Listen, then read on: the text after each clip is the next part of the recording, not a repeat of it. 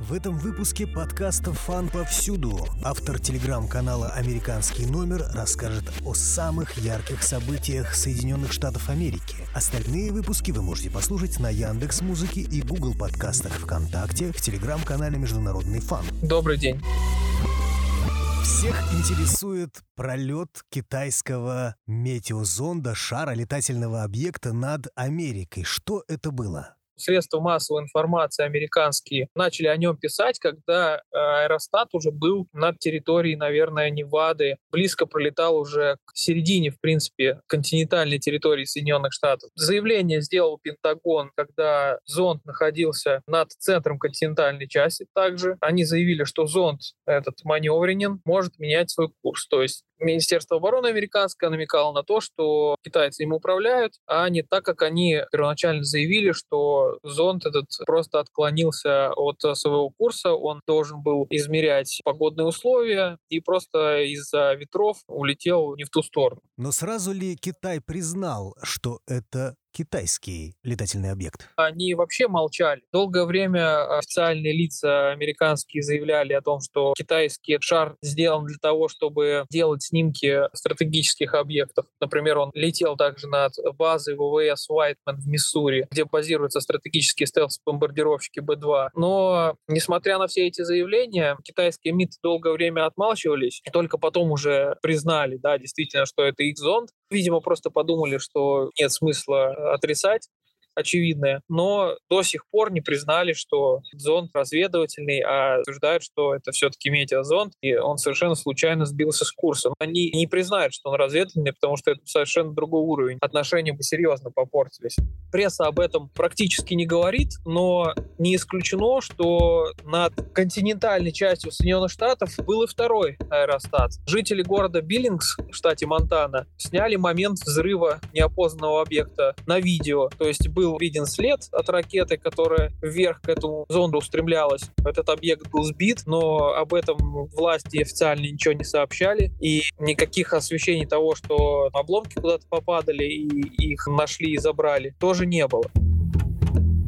Значит, один аэростат так э, сбитый не был и продолжал свое движение в сторону вот до Вашингтона, в сторону, короче, Атлантического океана, через всю территорию Соединенных Штатов. То есть зон действительно удобно очень летел, как-то так дули ветра, что он целенаправленно захватил всю территорию США и не ушел ни в Канаду, ни вниз э, в Латинскую Америку. Кстати, в Латинской Америке тоже был обнаружен один. А он прошел прямо через всю территорию и уже был сбит над Атлантическим океаном недалеко от побережья США на мелководье, как сказали в Министерстве обороны. И вот сейчас идут работы по его поднятию с дна океана. Ну вот первые фотографии я вчера опубликовал в своем паблике. Ну, работа еще предстоит. Эксперты говорят, что работа, в принципе, непростая. Все возможно его поднять, но по времени это займет. Возможно, даже пару месяцев. С чем связано было такое молчание СМИ и официальных лиц? Наверное, военные об этом знали и решили, ну, зачем это им выносить на широкую общественность, потому что это неудобно для политиков, неудобно для страны, неудобно для международных отношений. Поэтому, возможно, бы они его сбили бы, и никто бы не заметил. Но рядовые американцы, видимо, которые наблюдают за небом, возможно, у кого-то там есть телескоп какие-то, ну вот обнаружили они его и сфотографировали. После того, как были выложены все эти фотографии, вот оно и разлетелось по прессе, и пошла шумиха. Газета одна публиковала, остальные подхватили, и все вот завертелось.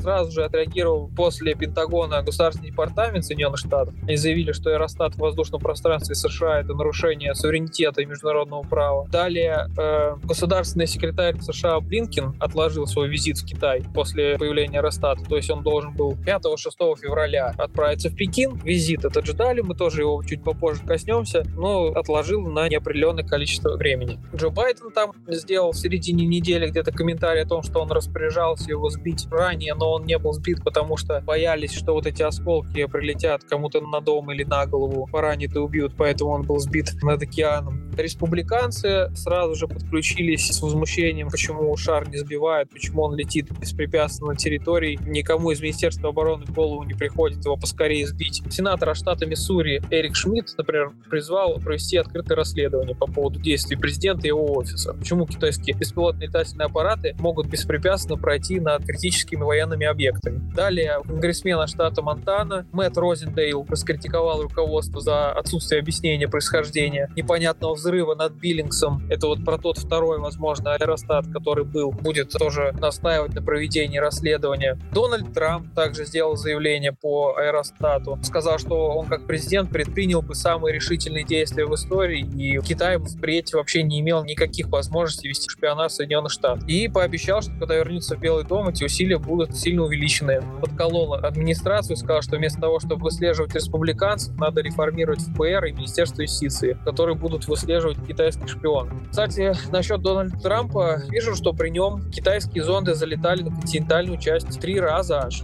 но их быстро сбивали, и широкая общественность об этом не узнавала. Сам Трамп и республиканцы это отвергли, но мы, наверное, никогда не узнаем правду, потому что каждый будет тянуть свою сторону и утверждать, что такого не было. Джоуш Коули, сенатор республиканец штата Миссури, призвал Сенатский комитет по внутренней безопасности расследовать невнятную реакцию администрации на китайский зонд-разведчик. Ну и плюс э, американская пресса начали отрабатывать методички, типа «это не мы с аэростатом оплошали, это неуклюжесть Китая». Назвали, что это шар из комиксов, и был мгновенно нами обнаружен. Ну, на самом деле, все это прекрасно понимают, кто выглядит неуклюже, когда на территории больше трех суток спокойно летает аэростат предполагаемого противника. Поездка Блинкина сорвалась в Китай. На повестке встречи вот этой был вооруженный конфликт на Украине, пересмотр решения о приостановке двусторонних контактов на высоком уровне, возможное освобождение граждан Соединенных Штатов, удерживаемых в Китае, ускоряющееся расширение ядерного арсенала Китая, который США беспокоило. Все эти вопросы, они были на повестке, их визит этот ждали, и из-за этого инцидента он сорвался. Китай неизвестно, на что они надеялись. Может быть, они думали, что аэростат не будет обнаружен, как и ранее, потому что там мало металла в нем. Соответственно, радары его засекают не сразу, и он дешево стоит. Его невозможно отследить так, как спутник. То есть, например, если спутник легко понять, где он будет пролетать в следующий раз, потому что траекторию легко вычислить по понятным причинам, а аэростат, он меняет э, курс постоянно, и с этим дела обстоят сложнее. Пекин-то, по сути, стремился остановить спад в двусторонних отношениях с Соединенными Штатами, потому что Вашингтон ограничил экспорт микрочипов, используемых Китаем в передовой вычислительной технике и военных технологиях, и заявил о том, что будет углублять оборонное взаимодействие с Японией. Поэтому вопрос они хотели утрясти, и это вот напряжение снять.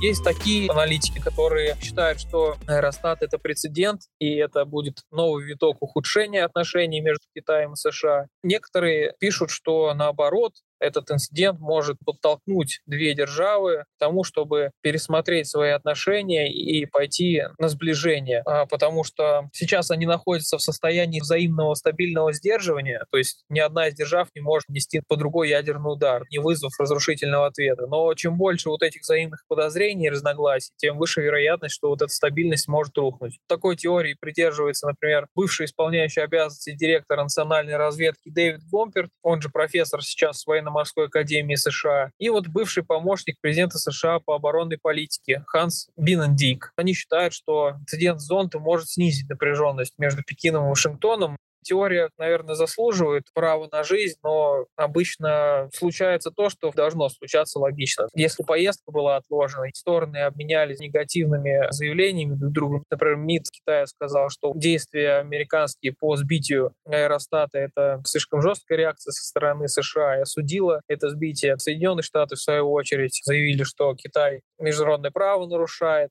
обмен любезностями произошел, поэтому вряд ли стоит ожидать, что из этого получится действительно что-то такое, что перевернет китайско-американские отношения. Сбить этот аэростат не представлялось трудным, но обнаружить его, возможно, было не сразу, иначе его сбили бы над Тихим океаном. Да, не сразу его обнаружили, во-первых, потому что он очень-очень высоко улетает. Американцы сразу заявили, что он не представляет угрозы гражданской авиации, то есть он еще выше летает, чем гражданские самолеты, металла там используется мало, в нем меняет он курс постоянно, и радарами его трудно заметить. Ну, американцы, то есть военные, да, говорили о том, что она не представляет угрозы, потому что все, что Китай хотел бы сфотографировать, он сфотографировал бы с помощью спутника. У этой теории также нашлись критики, которые раскритиковали Министерство обороны и сказали, что понятно, что Китай может снять спутниками, но спутники мы отслеживаем, и мы можем понять, в какой момент они будут находиться над э, объектами нашими, которые для нас важны, а аэростат мы не знаем, где и когда окажется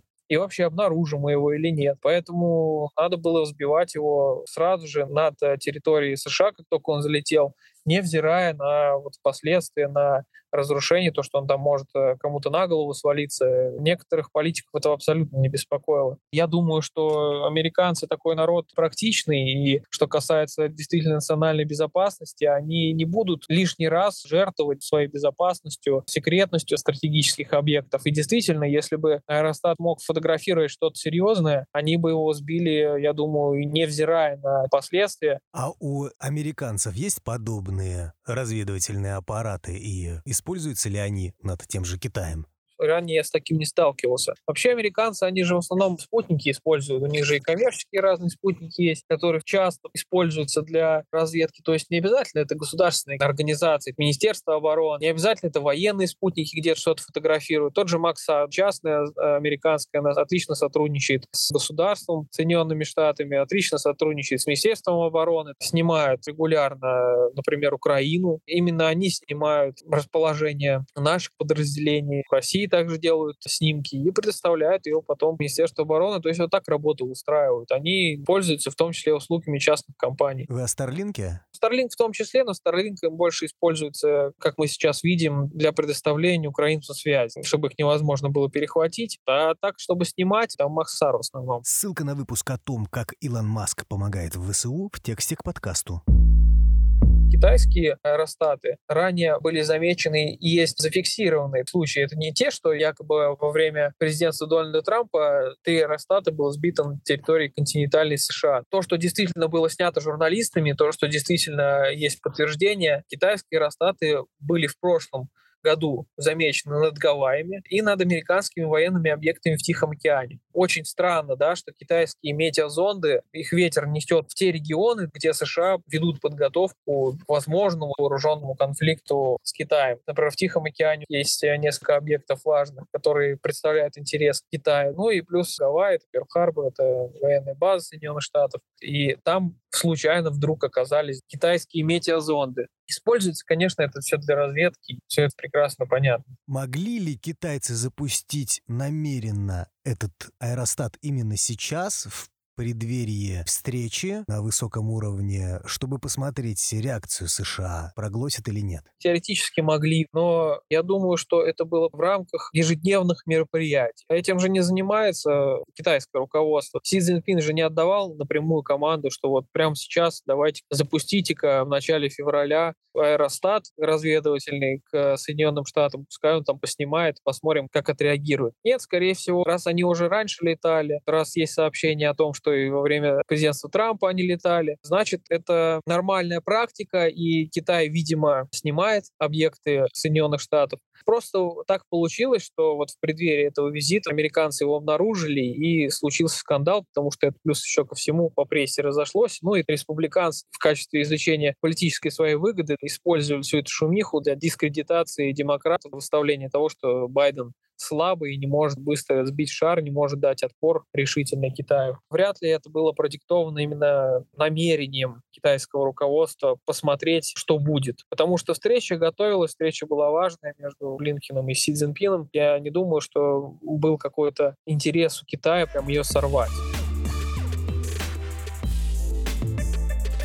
Есть мнение, что это был ответ на угрозу размещения американских ракет в Японии. Безусловно, Китай озабочен размещением ракет и вообще сотрудничеством Соединенных Штатов и Японии, потому что 14 января в Вашингтоне Джо Байден встречался с премьер-министром Японии Фумио Кисидой, и этот визит можно назвать частью исторических перемен для Японии, так как э, администрация сейчас задумала превратить Токио в оплот военной силы, направленные против Китая и КНДР. То есть Япония постепенно отходит от своей вот этой пацифистской политики и берет на себя обязательство наращивать развитие национальных вооруженных сил. Естественно, с одобрения и поддержки со стороны Вашингтона. Премьер-министр Японии заявил, что намерен удвоить свои расходы на оборону в течение последующих пяти лет. Стороны договорились модернизировать подразделения ВС США, которые дислоцированы в Японии, работать над совершенствованием разведывательных возможностей, ну и взаимодействовать в космической сфере в области кибербезопасности. То есть, по сути, реализуется такой же украинский сценарий, но просто вблизи с Китаем. То есть Соединенные Штаты, в принципе, стремятся воевать чужими руками. То есть что они сейчас делают? Планомерно будут вооружать Японию, чтобы задействовать ее в конфликте, если он произойдет. Китай это беспокоит, но я не думаю, что пуск этого разведывательного аэростата, он был как-то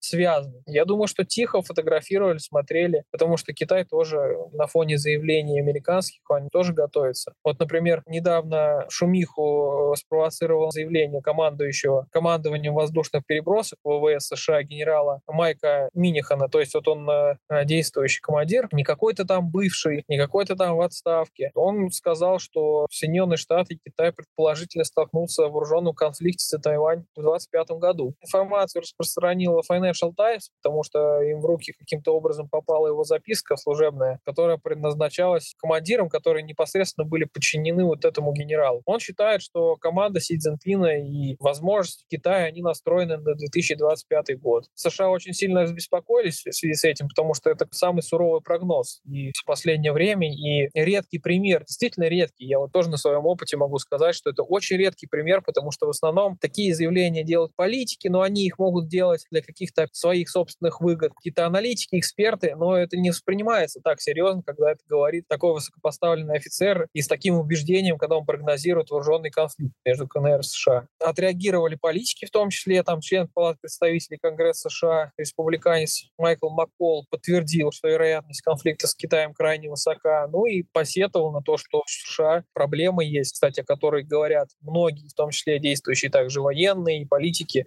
что у США недостаточное количество высокоточных боеприпасов сейчас для конфликта с Китаем. То есть их это действительно очень беспокоит. Я следил за этим весь прошлый год, ну, потому что здесь украинский кризис, и все тоже заговорили, вот, а когда война в Тихом океане. Давались разные оценки. Если раньше Соединенные Штаты оценивали, что это может произойти в 30-х годах, потом уже был спрогнозирован 27-й год, что будет Китай готов к вторжению Тайваня. А сейчас еще на два года они сокращают и говорят, что уже в 25-м будет. То есть действительно такая важная, волнующая тема, потому что что Марк Милли говорит генералу? Нам нужно побыстрее завязывать с Украиной, потому что он очень сильно переживает по этому поводу. Он переживает, что все вооружения, которые у Соединенных Штатов были в запасе, переданы Украине, то есть собственные запасы США израсходовал, и что мы будем делать дальше, когда произойдет конфликт с Китаем. Плюс ко всему, правительство американское активно работает с оборонными компаниями, разрабатывают планы производства, то есть снарядов, э, высокоточных боеприпасов, потому что украинский конфликт продемонстрировал, что